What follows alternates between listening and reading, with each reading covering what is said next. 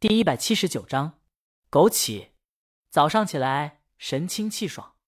江阳早上醒来的时候，发现旁边的床人已经空了。走出去见李清明坐在沙发上，头发盘起，穿了一件可爱的 T 恤，印着一只在吐舌头的卡通狗。他穿着短裤，脚上挂着拖鞋，在晃动，脚上指甲特别诱人。江阳双眼瞪直了。李清明脚一上挑，斜朝江阳踢过来，让江阳回过神。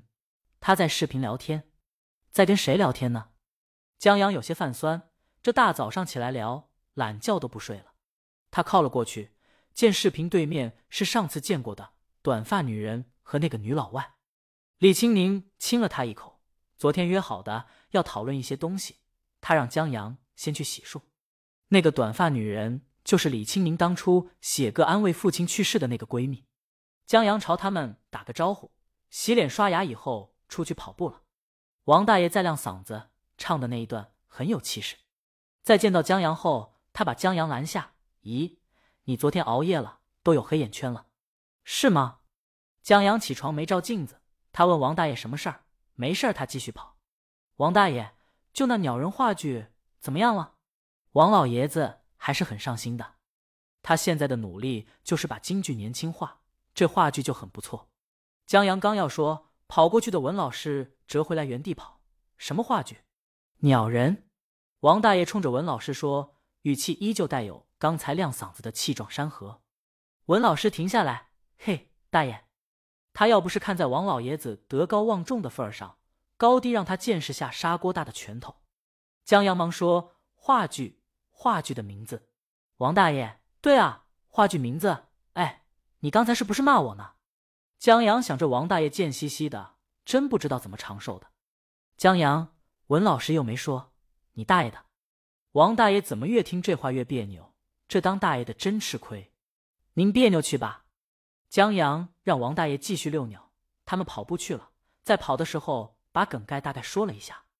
文老师没看剧本，听着剧本立意的话，也就基准线。话剧和电视剧不一样，话剧是观众买票进去。做两个小时左右看演员表演的，所以看话剧必然要有所得，利益要往深了挖，有感动观众的点。这鸟人的讽刺属于烂大街了，高中生做个阅读理解都这么写，所以文老师就简单聊了聊。回到家里，江阳洗了澡，照了照镜子，眼圈还真有点黑，不会虚了吧？他嘀咕着找东西保养一下，然后摸到了老婆化妆台，找到了眼霜。李清明进来。正好看到这一幕，你刮腻子呢？他让江阳坐下，帮他涂匀。江阳仰着头看着 T 恤上的狗头，还吐舌头，很不行。江阳警告自己得戒骄戒躁，好刀用到钢刃上。从今天起要养精蓄锐。早饭想吃什么？李青宁认真的忙，随口问了了一句：“枸杞泡饭。”李青宁低头看他一眼，这什么吃法？还枸杞呢？这是想方设法。谋财害命呢？他否了，让江阳一个馒头对付。李清明今天要忙的事情很多，既要监制下一期的《行路者歌》，还要筹备《破浪姐姐》，还得录歌。他让江阳去独自等待的剧组转转去，听说快拍完了。你这编剧一次面也不录不合适。江阳现在就跟个无业游民一样，或许这才是躺平的正确姿势吧。有软饭吃，这么快就拍完了？江阳觉得不可思议。很奇怪吗？李青宁不觉得，就那几个场景，又提前筹备好了剧组，就等导演开拍。这一上手，拍起来肯定快。他还就怕慢。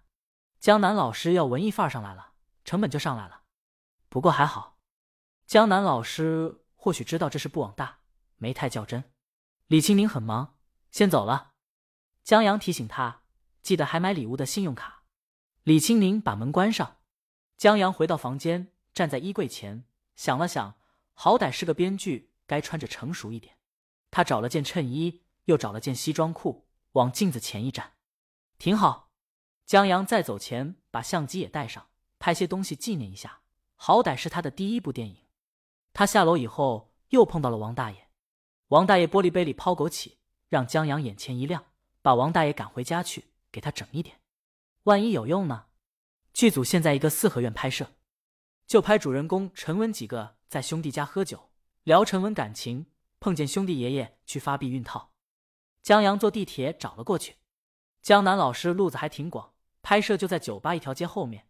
江阳过去的时候正找门牌号，忽然一戴墨镜的中年人坐在路旁石凳上招呼他：“嘿，兄弟，你也来拍江老师的？”江阳看了看胸前相机，啊！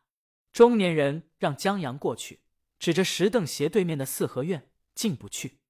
江阳坐过去，大叔，埋汰谁呢？中年人说他今年三十六。江阳说：“那您这秃顶够严重的。”三十六叹口气：“哎，年轻的时候没注重保养。”他看了看江阳手里的枸杞杯，我要有你这觉悟就好了。三十六就是看江阳手里的枸杞杯。才有相惺相惜之意，把他招呼过去的。他打量江阳杯里的枸杞，高级货呀。他打开他的保温杯，里面的枸杞相对没那么好。江阳没看出区别，但好是肯定的，毕竟是影帝家的。这枸杞啊，是好东西。三十六给江阳讲起了这枸杞的妙用，一看就是选枸杞的行家了。江阳听着，很怕他从裤兜里掏出一兜枸杞，让江阳买一袋。他打断三十六：“您在这儿干什么呢？”拍江南啊！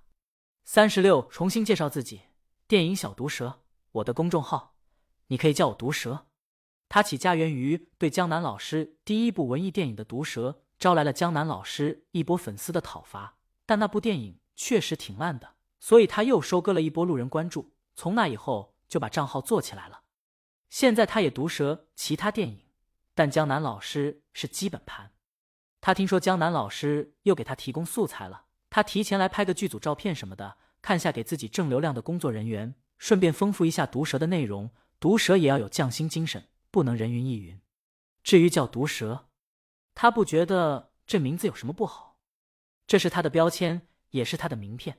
要是有人这么叫他，就能多一个粉丝，那就赚了。兄弟，江南老师这波黑流量，你是赚不到了。毒蛇拍了拍江阳肩膀。那表情好像在说：“这池塘我包了。”江阳要没有毒蛇的地方呢？年轻，毒蛇笑而不语。枸杞的友谊也是有限的。江阳要再掉些头发，或许还有的聊。何况江南老师这几年可毒蛇的地方多了去。他觉得江南老师是真给力，这几年拍的全是烂片，给他滋养了不少养分。现在他已经是江南老师铁粉了。江阳懂，黑的尽头是粉。本章完。